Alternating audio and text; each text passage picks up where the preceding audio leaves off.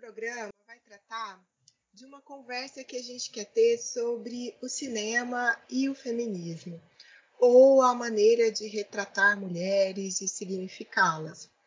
Foi a partir da leitura de um texto que, inclusive, foi compartilhada pela nossa convidada de hoje, que é a Cláudia Melissa, que eu vou apresentar adiante, que me despertou também para alguns outros olhares e para a necessidade de desapegar de alguns ídolos cinematográficos, podemos dizer, que é o texto do Dodô Azevedo, que foi publicado na Folha nessa semana, é, na semana do Dia dos Namorados.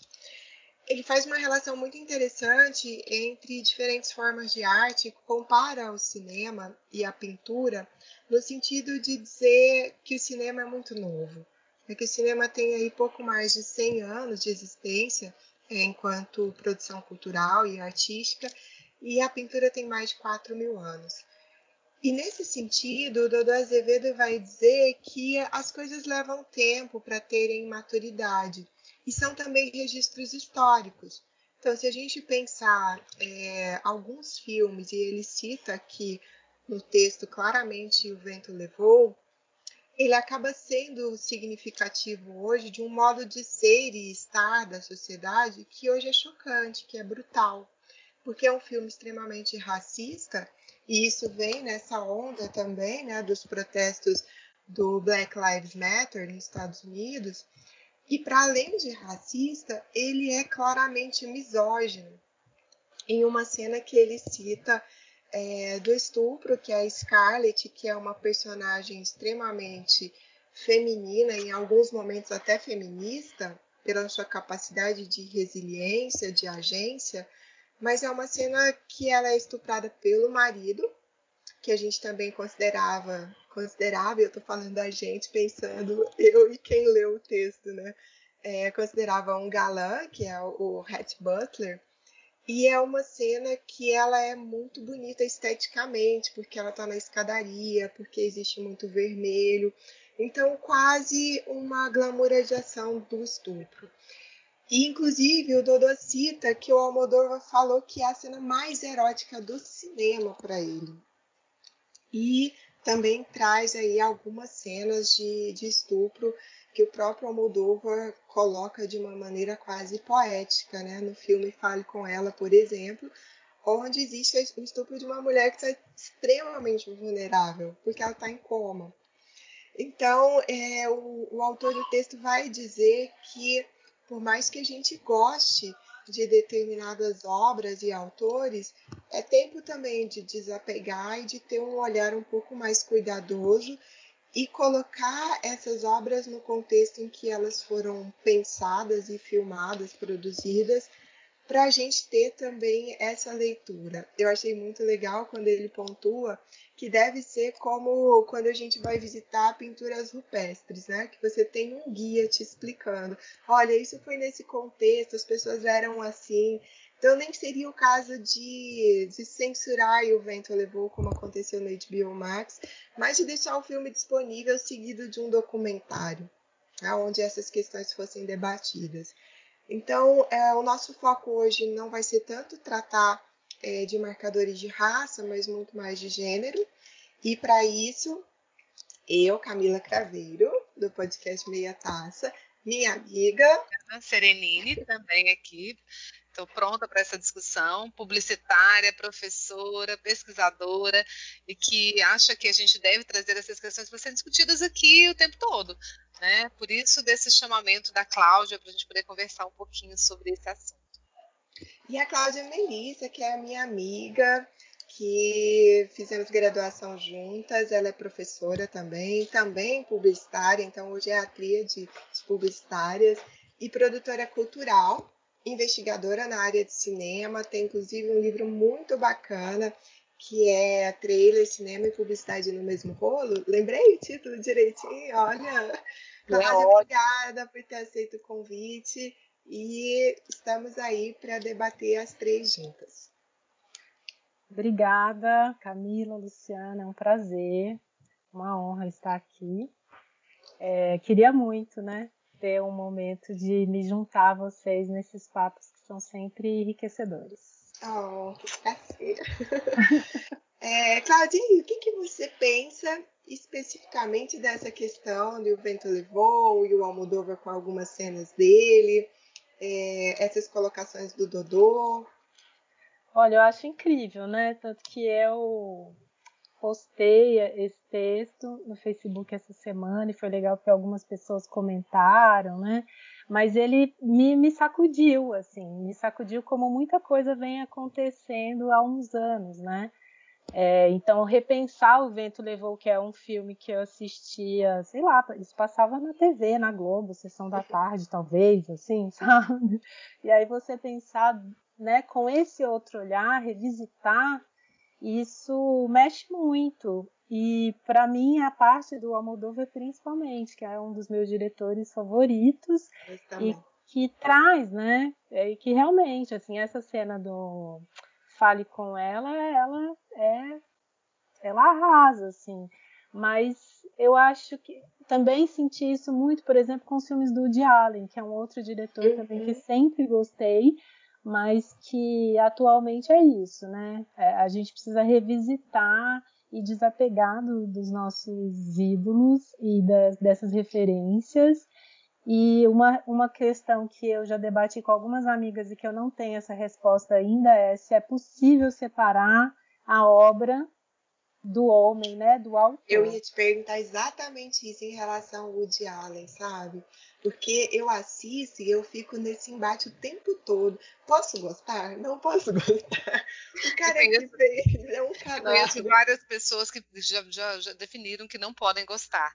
Né? Eu não consigo Mas chegar a aí você concorda que a gente tem também uma série de autores, né? É, filósofos, grandes pensadores que foram muito filha da puta.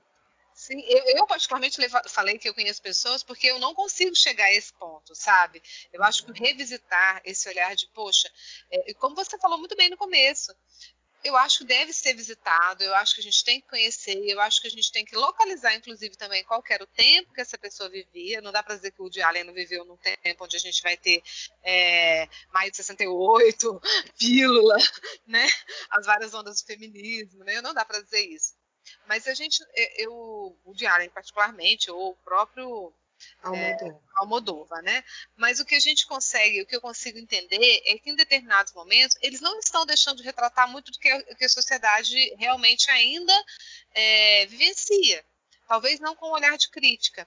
Então, acho que revisitar e às vezes até criticar e até servir como exemplo para debates, conversas com as pessoas que estão ao nosso, ao nosso redor sobre o assunto, eu acho que é formador de opinião também, né? Não excluir, eu não consigo. Eu não consigo ainda excluir é, o Allen, que é um, um cineasta que eu gosto muito, portanto, por saber de quantos momentos ele foi filha da puta. Chaplin também, né, gente? Diz que tem histórias horrendas sobre ele, não era um ser humano legal. E também a gente não deixa de assistir e indicar, né? Saber que foi genial também, né, dentro do, da obra que ele fez, né.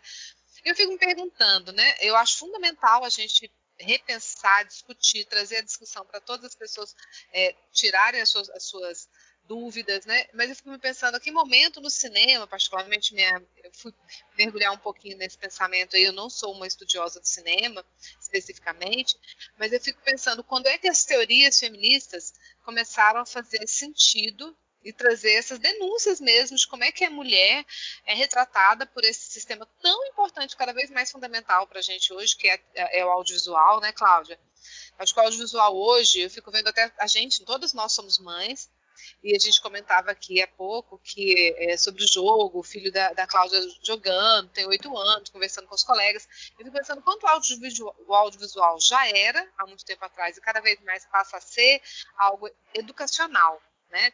Às vezes, tanto quanto o sistema familiar, da escola, e como é que é que essas teorias podem trazer para a gente hoje essa discussão de como a mulher era representada e é representada no cinema hoje. Uhum. É, quais são, que momento se deu, Cláudia? Você, você sabe assim, recortar isso no espaço-tempo? Não, eu acho, eu não sei, eu acho Acho difícil, mas assim, o que eu percebo é que mais recente, né, com todo esse levante atual dos últimos cinco anos para cá, isso tem sido mais falado e reivindicado. Ah, eu, eu já li alguns textos de, de algumas feministas né, que falam em ondas. Uhum. Então, nos anos 70, ali 60, 70, tivemos é, a segunda onda do feminismo e o terceiro é agora, né, com essa, com essa nova juventude. E eu acho que vem desse lugar porque a internet possibilitou, né, abrir o canal para que as pessoas falem. E isso fez toda a diferença em todas as frentes de luta, né, da, das minorias que não são minorias, na verdade, né, ne, né, né, negros, mulheres, né, que tudo na verdade são grupos maioritários, mas que não têm o poder.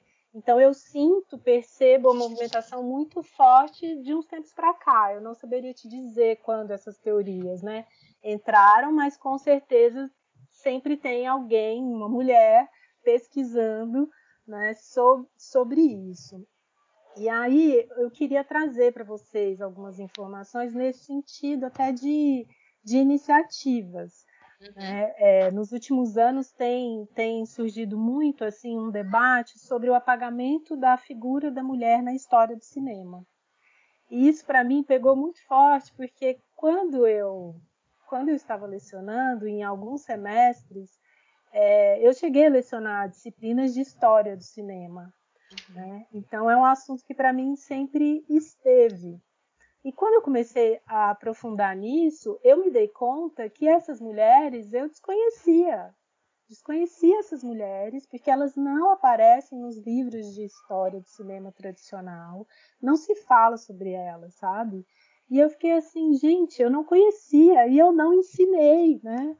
Eu, eu, acho que o principal para mim. Aquela dor, né, no coração. Fala, poxa, deixa eu passar essa oportunidade. É... Mas você está tá falando basicamente de mulheres produtoras, realizadoras. Realizadoras. É. Assim, a, a, eu quero indicar já de cara, né? Porque uhum. minha vida é indicar coisas.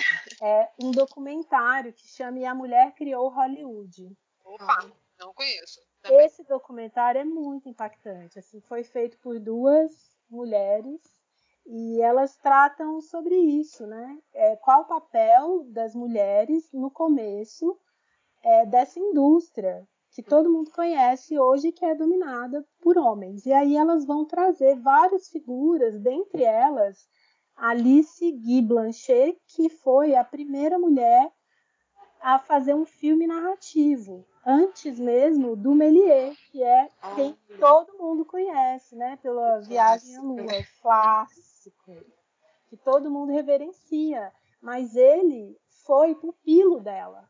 Ninguém fala dela, sabe? Então começa começa do começo, começamos no começo mesmo, esse apagamento. E aí a gente tem outras mulheres né, na direção, é, atriz que virou dona de estúdio, roteirista, montadora. Esse documentário é incrível, indico muito todo mundo assistir. Ele me gerou uma indignação e uma revolta, assim, porque a história vai sendo contada. E aí basicamente é, enquanto era ainda uma inovação, né, não estava estruturada como, enquanto indústria lucrativa, negócio, né, grana, né, era era um momento de experimentação, cinema enquanto linguagem, é, as mulheres tiveram espaço, mas quando isso começou a ser lucrativo, elas foram chutadas pro lado. É, porque é o espaço do masculino, né? Dá licença que isso aqui é um negócio, e quem entende de negócio são os homens. Exatamente. Então já não cabe mais. Cara, você tá e falando, a... eu fui olhar e o documentário é de 2016, é bem recente também, bem né? Recente. É, ele, ele foi exibido durante a Mostra de Cinema de São Paulo, acho que em 2018 foi quando eu vi. E fiquei assim alucinada, né? Gente, é isso, é sobre isso que a gente precisa falar, porque a gente não conhece essas mulheres, né? E, e essa minha sensação de professora de ter falhado foi assim, eu quero juntar esses alunos de novo e falar sobre isso. Quero falar, quem já foi professora da Cláudia Melissa agora, nesse momento, vai fazer um ponto extra. A tia tem um adendo para fazer, pessoal. Vem aqui. Mas é engraçado é, isso que você está falando, porque eu passei por alguma coisa semelhante na construção da tese em Portugal, porque eu estava trabalhando migração e gênero. e na perspectiva descolonial. Então, não fazia sentido eu ficar usando clássicos autores europeus, né, homens. E eu fui atrás de procurar ter, pelo menos dentro das minhas referências, uma equação que fosse meio a meio. Eu quero ter mulheres também, citá-las, tanto quanto os homens, ou mais, se possível, não, não foi possível tá? Porque nossos registros científicos ainda são extremamente masculinos, né? O fazer científico também. E principalmente mulheres latinas. Ah, gente, aí quando partiu para o recorte das latinas, foi um sucesso mesmo, sabe? Acho que eu tenho cinco, seis autoras. Então, assim, é, e a gente vai falar que a gente não produz ciência e ciência de qualidade, a gente não produz arte e arte de qualidade, né? É muito triste perceber isso. Quando você fala isso, Cláudia, a gente percebe que, não, que, é em todas as áreas, né? E não tem como, a gente está falando de cinema e, e, e, o feminismo tudo. A gente, e a Camila fala sobre a questão do. Não era negócio ainda, né? ainda era experimental, como você bem colocou, né? A linguagem. A partir do momento que vira negócio, aí a, a, peso é outro, é masculino, né? A gente, vê, a gente viu isso também retratado. Eu me senti ignorante, muito ignorante, quando eu assisti Estrelas Além do Tempo olha que, né, é um filme aí, né, tal, americano, tal, tudo mais, né, que vai contar a história lá, né, das mulheres que participaram dessa, desse lançamento crucial para a gente poder entender é, o desenvolvimento da, da internet, do, do, né, e tudo mais. E aí você fala, como assim, né? Como é que, é que, a gente não conhece essas cientistas, essas pessoas que estão aí por trás de tudo que está acontecendo? Como que a gente tem coragem de, de não conhecer? né? Mas é um completo apagamento histórico. Sim.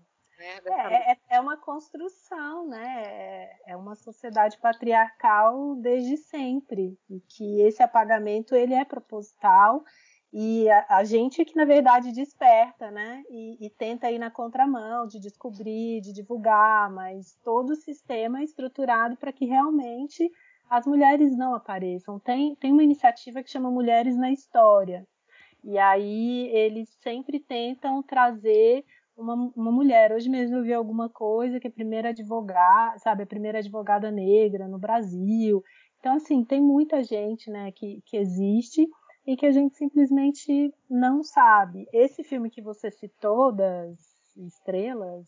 Hum, é, Estrelas Além do Tempo, se não me engano. Acho é, é eu acho que é isso ele, ele acho que ele não toca necessariamente nisso, mas o fato dessas mulheres retratadas no filme serem negras, né, também uhum. traz aí um elemento a mais nessa equação que a gente não tem como falar de feminismo e não trazer a questão da raça junto, né?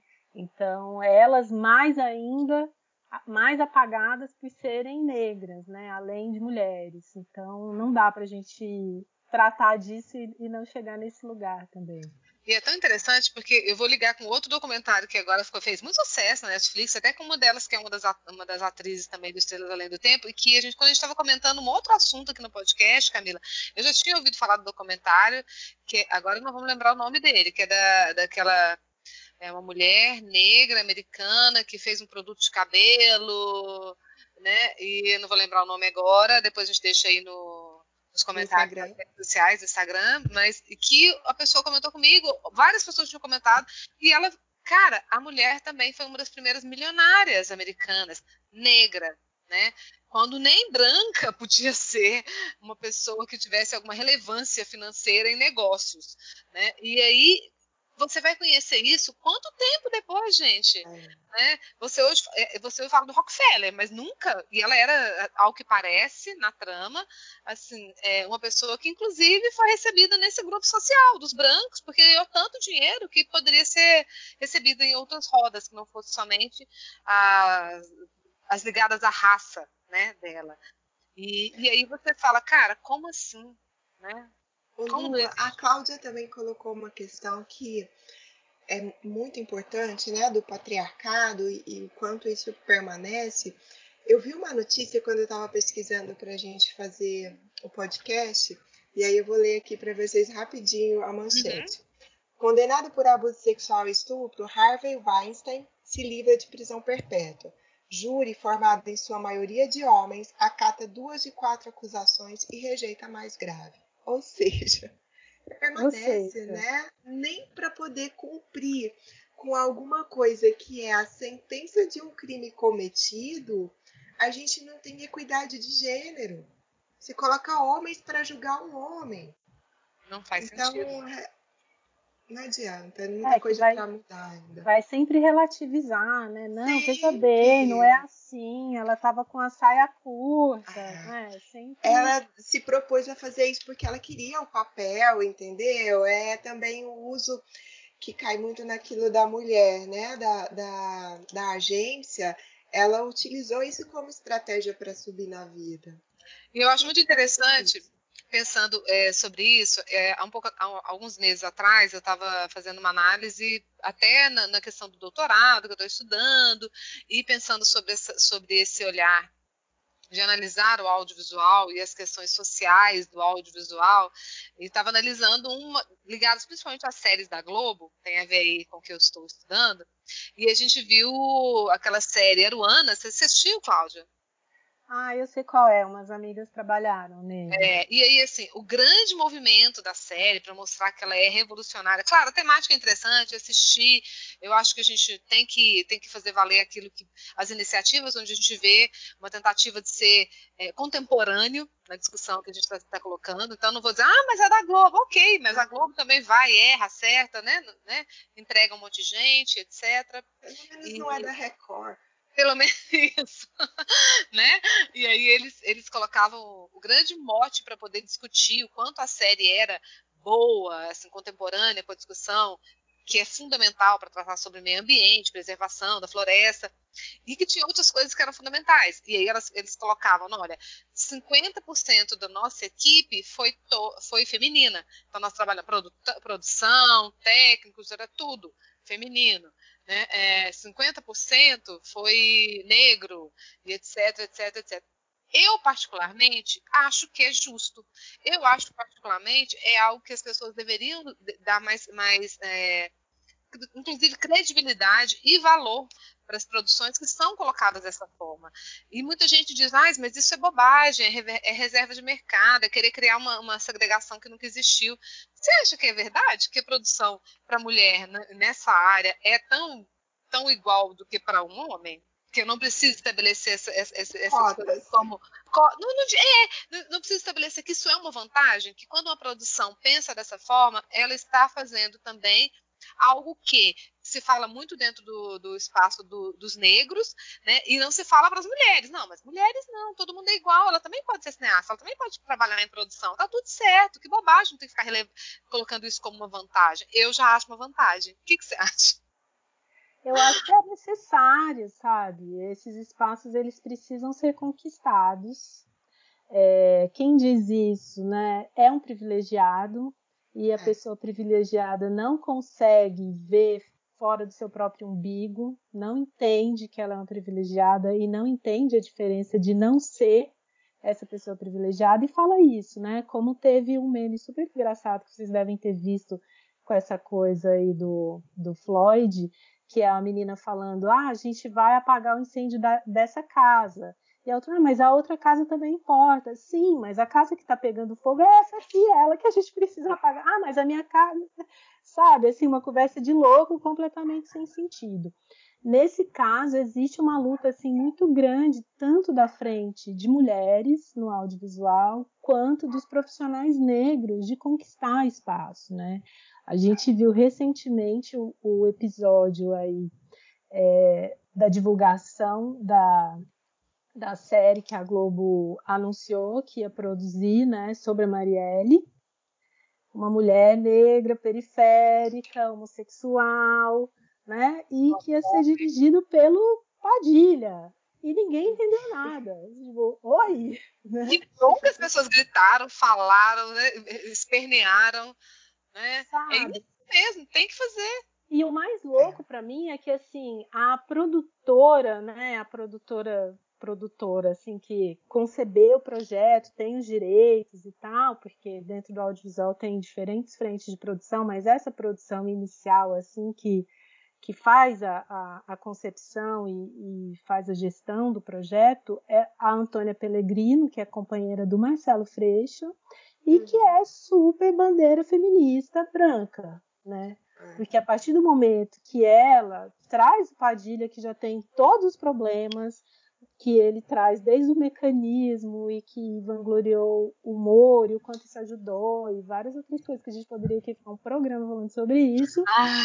Para além disso, ela tenta depois, né, ela dá uma resposta tentando melhorar e ela diz muito pior, assim, ah, mas ele é um cara que, que ele é bom, ele, é, ele tem potencial, ele mora fora do Brasil, a vida dele tá seguro e a gente não tem aqui no Brasil um Spike Lee.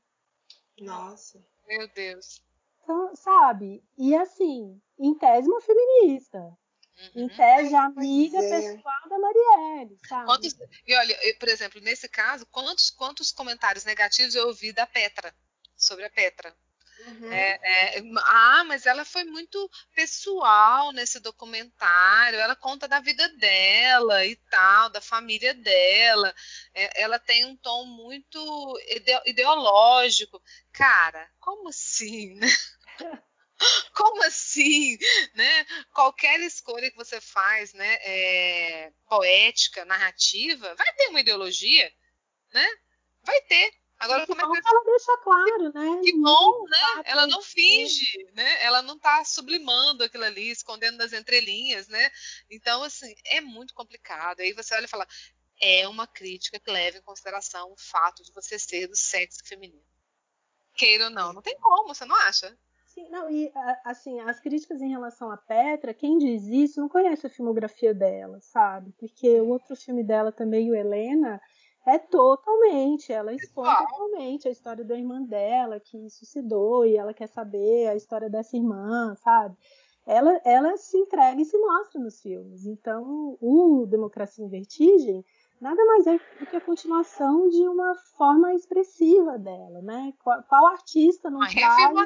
né? Qual artista não traz no seu trabalho, né? T toda a sua carga, assim. Então, é completamente sem sentido. Agora, voltando à questão do mercado de trabalho, é, eu até levantei uns números, porque esse era um ponto, sim, que eu queria muito falar, né, do, do mercado de trabalho, do cinema negro, inclusive.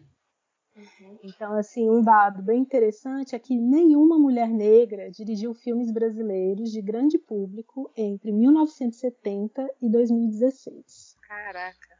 98% dessas produções foram dirigidas por homens. Né? E aí a gente pode jogar aí uns 75% deles brancos. brancos. Com certeza. Né? Então, assim, é, é necessário, é necessário sim ter cota, sabe? É, não, fala gente, eu sou super a favor de foi... cotas. Eu, eu não também. tenho medo de falar isso, sabe? Tem gente que vai falar de cotas e coloca entre aspas. Ah, aspas o quê? É cota mesmo, a gente tem que corrigir algumas coisas e vai ter que ser assim na marra. Agora, tem uma questão que desde que a gente foi pensar o tema desse episódio, ela me incomoda. E aí eu queria compartilhar com vocês, é, enquanto feminista, né?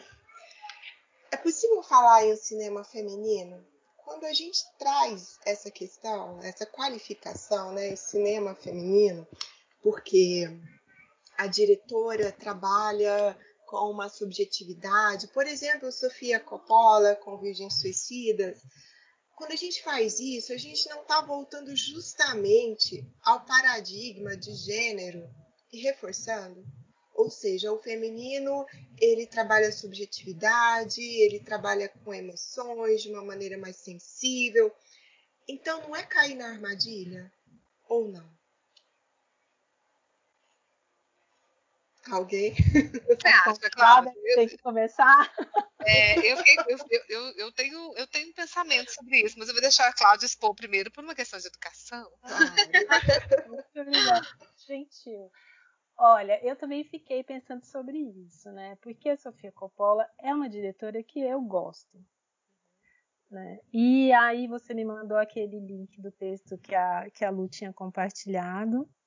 É, eu eu assim, e eu achei curioso porque eu tenho essa relação, esse olhar é, dos filmes dela, né? Então, quando eu assisti Encontros e Desencontros a primeira vez, eu vi ele no cinema e ele me tocou muito. E no final, quando o filme acabou, a minha sensação é: esse é um filme de uma mulher, sabe? Foi uma diretora quem realizou esse filme por, por questões de sutilezas, de maneira como lidou com, com a história, né? Então, coisas que, que foram ditas ou não foram ditas, ações suprimidas, aquele beijo que não acontece, aquela fala ao pé do ouvido que ninguém até hoje sabe do que se trata.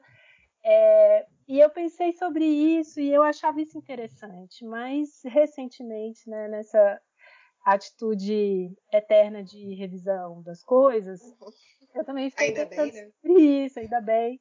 Fiquei pensando sobre isso, né? Então, assim, queria, assim, quando falamos em cinema e feminino, é, não, não encaixaria ela no cinema e feminismo, mas sim no feminino, né? Porque ela é uma privilegiada, assim, Coppola, né? Teve lá suas facilidades, mas também deve ter sofrido suas dificuldades. Eu acho que é, é aquela coisa do ovo ou a galinha, na verdade, né? É difícil, sabe, se, se desvencilhar disso, mas ao mesmo tempo é, me parece também igualmente difícil não enxergar que, que existem essas diferenças, né, no trato da coisa, porque é isso, é a forma de se contar história. Eu fiquei pensando naquele filme História, História de um Casamento, que está uhum. disponível no Netflix. Vocês assistiram? Que é Sim, assisti. Que é o Noah Baubank, é a, a Scarlett Johansson Scarlett e Johansson. É um diretor que eu particularmente gosto do, do, do, que ele faz, e esse filme ele era muito aguardado, muito falado, bababá. E fui assistir, é e foi um filme que ficou assim comigo, que eu discuti com algumas pessoas. Um dia, numa roda de amigas, éramos três amigas que tínhamos visto o filme, cada uma levantou uma questão diferente, né? Então, assim, o seu olhar e o seu filtro para aquela história também muda. Mas uma coisa que para mim ficou no final é que assim, ele me causou um desconforto inicial porque eu estava em algum momento solidária com o cara. Não que não pudesse, mas assim, eu estava solidária com ele, sabe? Tipo, de repente a mulher foi retratada de uma forma muito superficial. Uhum. E aí, depois analisando melhor, eu falei, claro, ele, ele, homem, está contando a história a partir da visão dele, né? Então, assim, é só a reprodução de tudo que a gente já vive. A história é contada pelos vitoriosos, uhum. pelo olhar de quem vence. E aí é muito fácil. Então, assim, me dá esse filme do outro lado. Me mostra como que era a vida dessa mulher quando ela resolveu se separar e fazer tudo o que ela fez, porque isso foi silenciado. Ela a aparece, versão dela, né? Ela só aparece em alguns momentos, né? E aparece ferrando o cara, quando na verdade ninguém sabe que relação foi essa. Então eu acho que existe sempre essa, esse embate. Ô, Cláudia, mas e aí, por exemplo, o, é, Richard Linklater, do Antes do Pôr do Sol, ali para mim o protagonismo é feminino, sabe? Existem sutilezas que são femininas. É, o cara, inclusive, em alguns momentos é colocado meio como um coitado, porque ele foi para o encontro, ela não foi, ela simplesmente, olha, isso nunca vai acontecer, não sejamos pragmáticos. Apesar de que no último eu achei ela extremamente neurótica sabe? Acho que ali houve um pouquinho a inversão. Mas se fosse para fazer essa divisão, eu ia falar que é um filme feminino. O Antes do Pôr do Sol. Tudo bem, né? Não existe uma regra que diz que homens só fazem filmes de guerra e mulheres só fazem filmes de chorar. É. É, eu acho que começa disso, né? Menina, meninas não vestem só rosa e meninos não vestem só azul. É, eu acho que vai muito da, da, sensibilidade da própria pessoa. Eu tenho um, um, realizador, amigo, diretor, que tive já a honra de trabalhar em alguns filmes dele, que é o Rafael Gomes, que eu acho ele assim, sabe, que tem uma sensibilidade, uma delicadeza.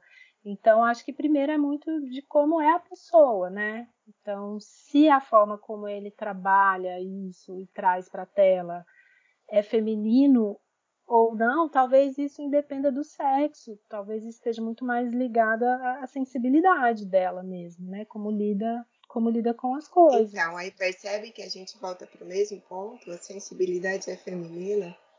Isso é gênero, né, gente?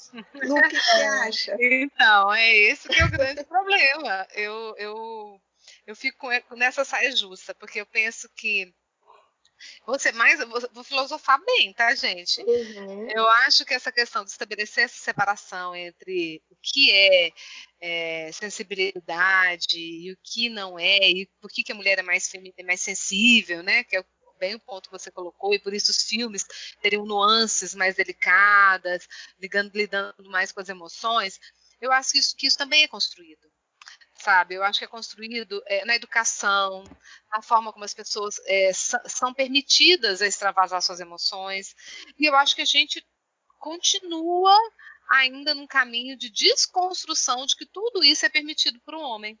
E, Reproduzindo e, ainda. E, né? é, eu acho, a sociedade continua educando, é, por mais que a gente tenha avançado, e avançamos muito, não estou dizendo toda a sociedade, eu acho que a gente avançou muito, é, as discussões hoje mais acessíveis a todas as pessoas, nos ambientes escolares, fora deles, é, nos ambientes da internet, né, da pluralidade de, de acesso à informação que a gente tem, tem melhorado. Né, nesse sentido de mostrar que o sentimento pode ser compartilhado em todas as suas, as suas possibilidades, tanto quanto por homens ou por mulheres, né? Então a gente fugiria um pouco disso. Porém, isso não é uma realidade assim maciça, né? É, e aí a gente continua pensando que a sensibilidade, o olhar feminino, ele é muito mais naturalizado. Então, eu não, não, consigo pensar que talvez o que a Sofia Coppola faz em alguns filmes dela não poderia ser realizado também por um homem. Né? Então, assim, eu acho que eu, talvez por conhecer pouco nesse sentido, como a gente tem pouco acesso à, filmografia das mulheres, nós mesmos já falando, falamos aqui claramente, eu não conseguiria estabelecer esse olhar do cinema feminino. Sabe, Camila? Eu, não, eu, particularmente, não acredito muito ainda nisso. Eu acho que o que eu me cobro, o que achei legal, a Cláudia falou: olha, eu quero dar números, eu quero dar dados, eu quero ser pragmática. É como se da década de. Você colocou da década de quando? 70. 70 até 2016, nós não tivemos produções é, elaboradas por mulheres negras, né? Como é que eu posso dizer que a gente sabe o que é o cinema de uma mulher e a diferença de uma mulher e de um homem? Se a gente nem tem, é como se fosse ciência mesmo, né? Na ciência precisa comparar. Eu não tenho como comparar. É, eu, eu, eu só tenho como ver alguma coisa aqui e outra ali. Pequenos pontos onde a gente vai, ah, esse é assim, esse é assado. Eu não sei, tem muitas mulheres. Tem um filme de pouco tempo agora que foi filmado de uma mulher no filme de guerra, fantástico. É. Vou lembrar o nome agora. Ela ganhou o Oscar, eu acho. Ganhou o Oscar. Era um filme de guerra, gente. Então o quê? Né? Não é um filme de amor, nuan, lalã, lalã, emoções delicadas. Né? Então, eu acho que a gente não tem como comparar. E eu acho que a sensibilidade está aí ao despertar de qualquer pessoa. Então, eu não acredito nesse negócio de, filme, de cinema feminino. Eu acredito na possibilidade, na necessidade de a gente bater o martelo em qualquer área da arte, e não só da arte, aí vai mais à frente a arte, o esporte, política, onde as mulheres precisam ter mais é, visibilidade. E aí a gente tem que lutar. A gente tem que lutar e falar. Ah, deem valor ao que as mulheres fazem. As mulheres têm que estar presentes na produção, as mulheres têm que estar presentes na redação, as mulheres têm que estar presentes na criação, para a gente poder poder talvez chegar a esse, esse, esse dado aí. É feminino, é masculino? Ainda que por cotas, né? Ainda que primeiro... por cotas. Exatamente. Essa Meninas, tem que ser o papo tá maravilhoso. Acho que a gente vai ter que pensar um segundo programa a esse respeito, porque tem tanta coisa para falar, né? É. Mas a gente chegou aqui naquele momento das gente... dicas. Ah, né? A Cláudia já ouviu vários programas, ela já sabe, nem é surpresa. E eu tô louca pra saber qual é a dica dela. Eita! Ela já deu algumas, eu já anotei, inclusive. É. Esse, ele não vale esse, tá? Mulher tá. de Hollywood, já pesquisei, já olhei e já vou assistir. É, vocês postem aí como dica Sim, do também.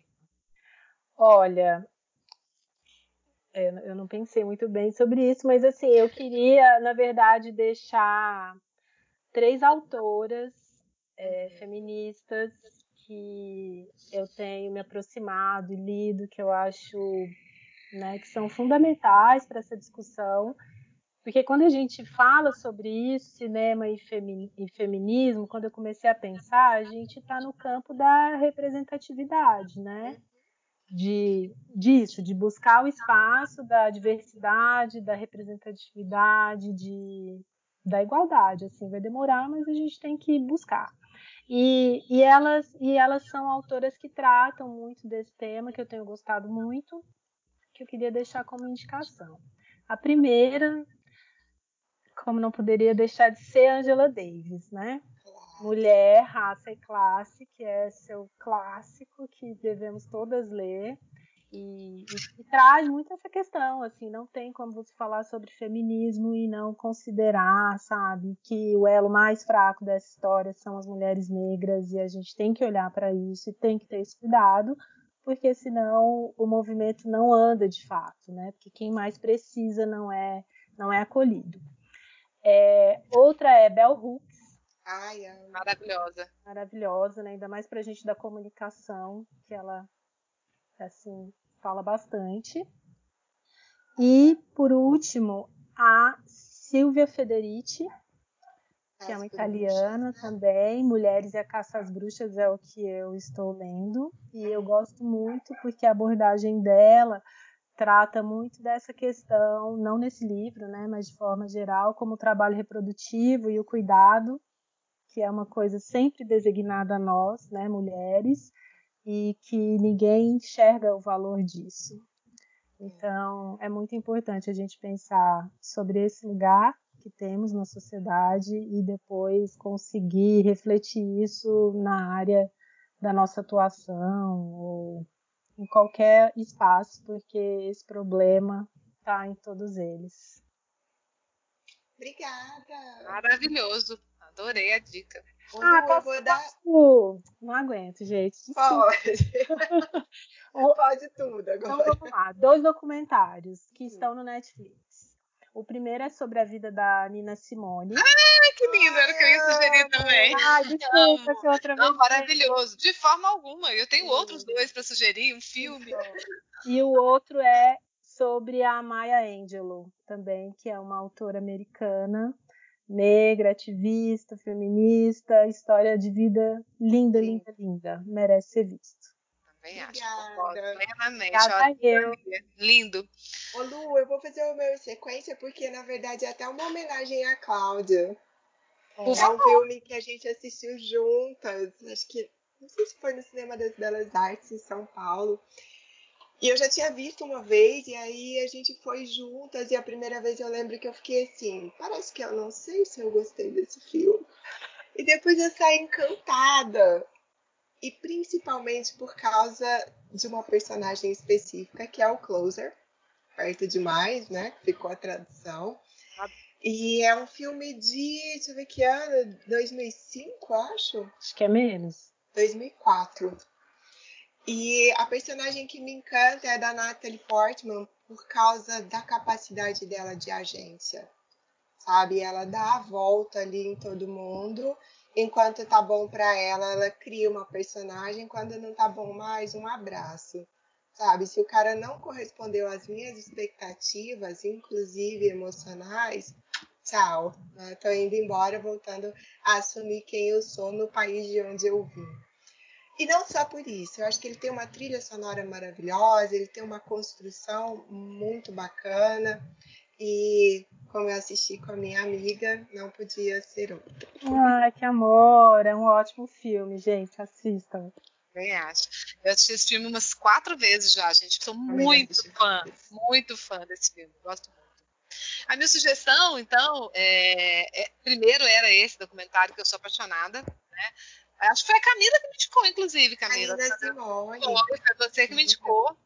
E aí eu assisti, adorei, acho que eu nem comentei com você depois, foi, oh. não sei que dia que você me indicou. E aí depois, é, eu, eu selecionei dois filmes aqui para sugerir também. Tem um documentário também que chama Quatro Meninas, é uma história real sobre um, um crime de racismo. Mas esse tá na Netflix, fica aí como sugestão, vou colocar lá depois também. Mas o, eu ia sugerir um filme, gente, que era da década de 90.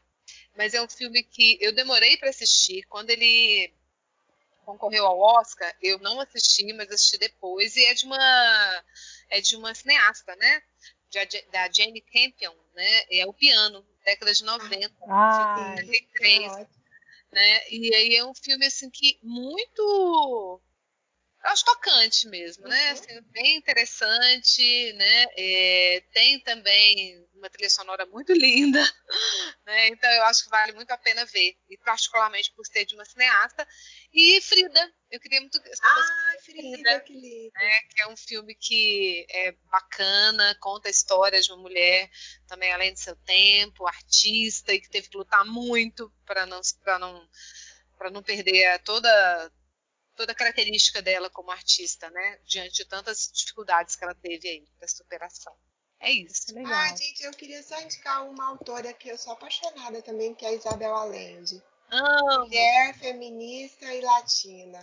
E foi um dos filmes, foi um dos livros que eu li, A Casa dos Espíritos, um dos ah, primeiros livros que eu li, reli, assim, eu tinha uns 15 anos de idade, várias vezes, indiquei para todo mundo e de autoras latino-americanas. Né? Então, assim, eu acho um livro fantástico e é uma ótima indicação, Isabel Allende. Sim. Eu queria só fazer um adendo sobre o Frida.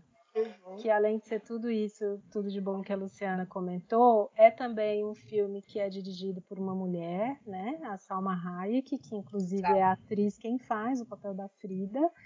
E que é um projeto pessoal dela, né? Ela arregaçou as mangas, meteu as caras e foi ela fazer o filme e captar dinheiro e achar formas disso acontecer.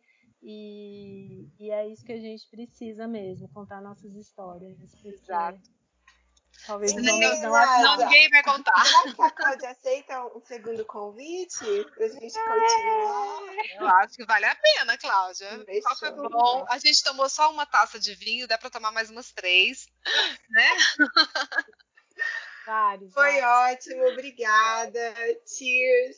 Cheers. Saúde, né? Beijo. Que é o que a gente precisa agora nesses tempos. Fique em casa, gente. Ouçam um podcast, vejam filmes, leiam livros, namorem hoje em casa. Para todos. Verdade, beijo grande. Beijo. beijo.